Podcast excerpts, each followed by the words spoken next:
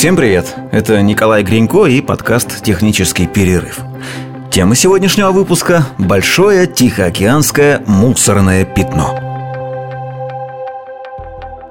Не знаю, как вы, а я всегда, когда слышал об этом явлении, о большом тихоокеанском мусорном пятне, э, испытывал какие-то двоякие чувства – ну, с одной стороны, вроде бы причин не доверять такому количеству публикаций от э, известных э, и авторитетных изданий нет. А с другой стороны, как-то ну, не очень верится. Не во все, не, не в глобально в существование этого явления, а как-то в каких-то вот мелочах все время какие-то подозрения закрадываются. Масло в огонь э, все время подливало то, что э, не существует какой-то э, одной, какой-то всеобщей фотографии этого самого пятна. Когда, например, говорят о солнечном затмении, есть какое-то количество фотографий, которые кочуют из издания в издание, из статьи в статью, и они плюс-минус одинаковые, они похожи друг на друга. А с большим мусорным пятном такой фотографии почему-то не существует. Они всегда разные – это всегда мусор от горизонта до горизонта, такая морская свалка, все заполнено какими-то пакетами, использованными пластиковыми зажигалками, одноразовой посудой, бутылками пластиковыми, и все это плавает на поверхности воды. Иногда по этому мусору плывут какие-то лодки или корабли, мусороубирательные какие-то устройства, но эти фотографии всегда разные. И вот лично у меня это всегда вызывало какой-то внутренний дискомфорт.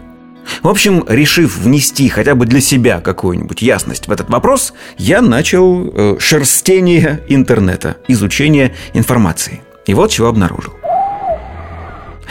Да, мы знаем, что большое Тихоокеанское мусорное пятно – это одна из э, последнего времени экологических страшилок последних десятилетий. Там озоновая дыра, которая, оказывается, вот-вот затянется, углеродное загрязнение, опровержения которому пока вроде бы нет, глобальное потепление, по отношению к которому я тоже испытываю осторожную надежду на то, что оно окажется выдумкой или хотя бы не таким глобальным явлением, и вот мусорное пятно – это, как мы представляем, огромный мусорный континент, его еще называют, или мусорный водоворот площадью в 1,6 миллиона квадратных километров. Это в два раза больше, чем площадь Техаса, в три раза больше площади Франции. И, в общем, да, выглядит наверняка очень страшно. Экологи бьют тревогу, потому что человечество стремительно наполняет мировой океан неразлагающимся мусором.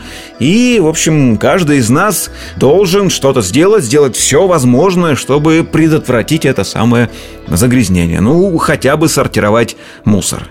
Все из того, что я сейчас сказал, неправда. Точнее, полуправда. Все вроде бы и так, и не так. Начнем с того, что гигантский мусорный континент, остров огромный, который превышает размерами многие европейские страны, разумеется, должен был бы быть виден из космоса, правильно? Сегодня спутниковые фотографии, видеозаписи и даже видеотрансляции прямые с орбиты, с МКС, с других космических аппаратов доступны каждому. Мы любуемся на нашу проплывающую внизу Землю, в частности, на Тихий океан, и почему-то не видим в нем ничего напоминающего мусорный континент. Дело в том, что большого мусорного пятна на самом деле не видно – все фотографии, которые иллюстрируют эту тему э, ну, в интернете, там, в газетах, журналах, это, ну, не то чтобы фейк, это снимки, сделанные в каких-то других местах. Вот этот мусор от горизонта до горизонта, вот эти вот люди, убирающие этот мусор, все это сделано где-то в каких-то прибрежных районах. А большое мусорное пятно – это невидимое внешнее образование. Мало того, невидимы и все остальные мусорные пятна. А их, между прочим, в океане целых пять штук – Тихоокеанское просто самое большое из них, и о нем как-то в основном принято говорить. Так вот, это самое пятно состоит по большей части из микропластика. Ну, микропластик – это частицы пластика, которые в океане под воздействием в основном солнца э, разлагаются, распадаются на фрагменты размером ну, до 5 мм и мельче. Так вот, этот микропластик в океане находится в основном не на поверхности, а в толще воды – крупные фрагменты в нем, конечно, тоже встречаются, но они вовсе не покрывают э, океан вот таким сплошным ковром. Возникает вопрос, если этого объекта не видно, то как же исследователи смогли измерить его площадь? А это было сделано с помощью измерений концентрации пластика. Ну, то есть э, какие-то суда курсируют по Тихому океану и э, тралят воду мелкими сетями и собирают вот этот самый пластик, а затем считают его количество на квадратный километр. Так вот, те области, концентрация микропластика в которых составляет больше, чем 1 килограмм на квадратный километр, как раз и считаются большим Тихоокеанским мусорным пятном. Да, там, конечно, есть места, в которых э, уровень загрязнения в сотни раз превышает этот показатель, но на подавляющем большинстве этой площади, а я напомню, она э, составляет больше полутора миллионов квадратных километров, концентрация пластика там килограмм на квадратный километр. Ну, согласитесь, звучит не так устрашающе, как мы привыкли воображать. Теперь, собственно, о самих э, вот этих крупных фрагментах, которые пока еще не распались на микрочастицы. Ну, нам-то кажется, что там, я уже говорил, пакеты, бутылки, вот посуда, вилки, не знаю, и одноразовые зажигалки. Но 60% этого мусора – это рыболовные сети – а вот уже все остальные 40 – это в основном микропластик, растворенный в воде, и достаточно немного, ну, относительно немного бытового пластикового мусора. Главная проблема заключается в рыболовецких вот этих тралах, неводах, которые бывают длиной до нескольких километров и которые изготавливаются сегодня как раз из э, пластика. Они плетутся из ну, вот этих полимерных э, материалов.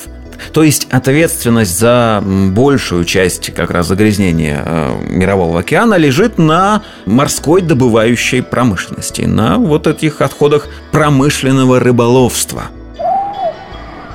Если же э, говорить об источниках вот этого всего загрязнения, то выясняется, что 90% всего пластика в мировой океан э, попадает всего через 10 рек. Я их сейчас все перечислю. Янцзы, Инд, Хуанхэ, Амур, Меконг, Ганг, Джудзян, Хайхэ, Нигер и Нил. Да, вы правы. Главные загрязнители Тихого океана – это шесть азиатских стран – Китай, Индонезия, Филиппины, Вьетнам, Шри-Ланка и Таиланд. Именно эти страны создают большое Тихоокеанское мусорное пятно – то есть наша с вами забота об экологии, вот это все сортировка мусора, э, переработка его, попытки повторного использования пластика у себя в быту, э, отказ от пластиковых пакетов при покупках в супермаркетах, все это не оказывает на экологию Тихого океана ровным счетом никакого воздействия. Нет, я не говорю, что это бесполезно. Это действительно помогает как-то экологии местной, региональной, внутренней. Но к океанскому мусорному пятну это все не имеет никакого отношения пока э, вот эти вот основные азиатские страны не начнут что-нибудь делать со своим пластиковым мусором, э, океанские мусорные пятна будут только расти. И сейчас есть э, проекты какие-то, выдвигаются экологами. Они основаны, правда, не на контроле вырабатывания мусора этими странами, ну, потому что, видимо, пока на сегодняшний момент это, скорее всего, бесполезно, а на отлове мусора именно в этих десяти реках. То есть есть проекты установки каких-то, не знаю, сетей, что ли, каких-то мусороотлавливательных каких-то штук в устьях вот этих вот рек Янзы, Инд, Хуанхэ, Ганг там, и так далее.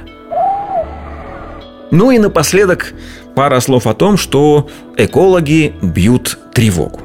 Да, это действительно так. Множество экологов говорят, что мы загрязняем пластиком Тихий океан и вообще мировой океан. Это ужасно, ужасно, ужасно.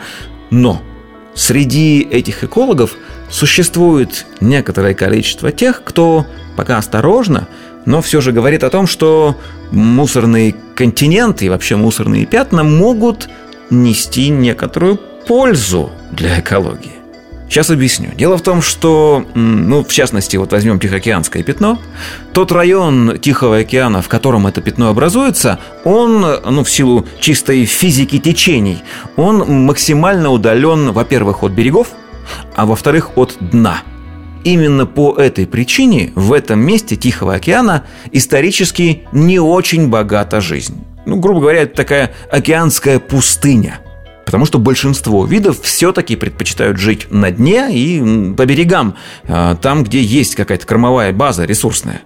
В открытом океане такой богатой кормовой базы попросту нет.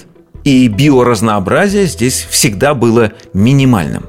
А теперь же самые разные виды начали дрейфовать сюда вместе с отходами, но все равно дрейфовать, поступать. И этот процесс в биологии называется рафтингом – на всех вот этих обрывках сетей, вот этих клочках полиэтилена, на них образовываются целые сообщества, которые состоят, во-первых, из пелагических видов, так называют виды животных, которые приспособлены жить на плавающих предметах, э, на морских животных, ну, на панцирях черепах, на, там, на брюхах китов, э, на днищах судов и так далее.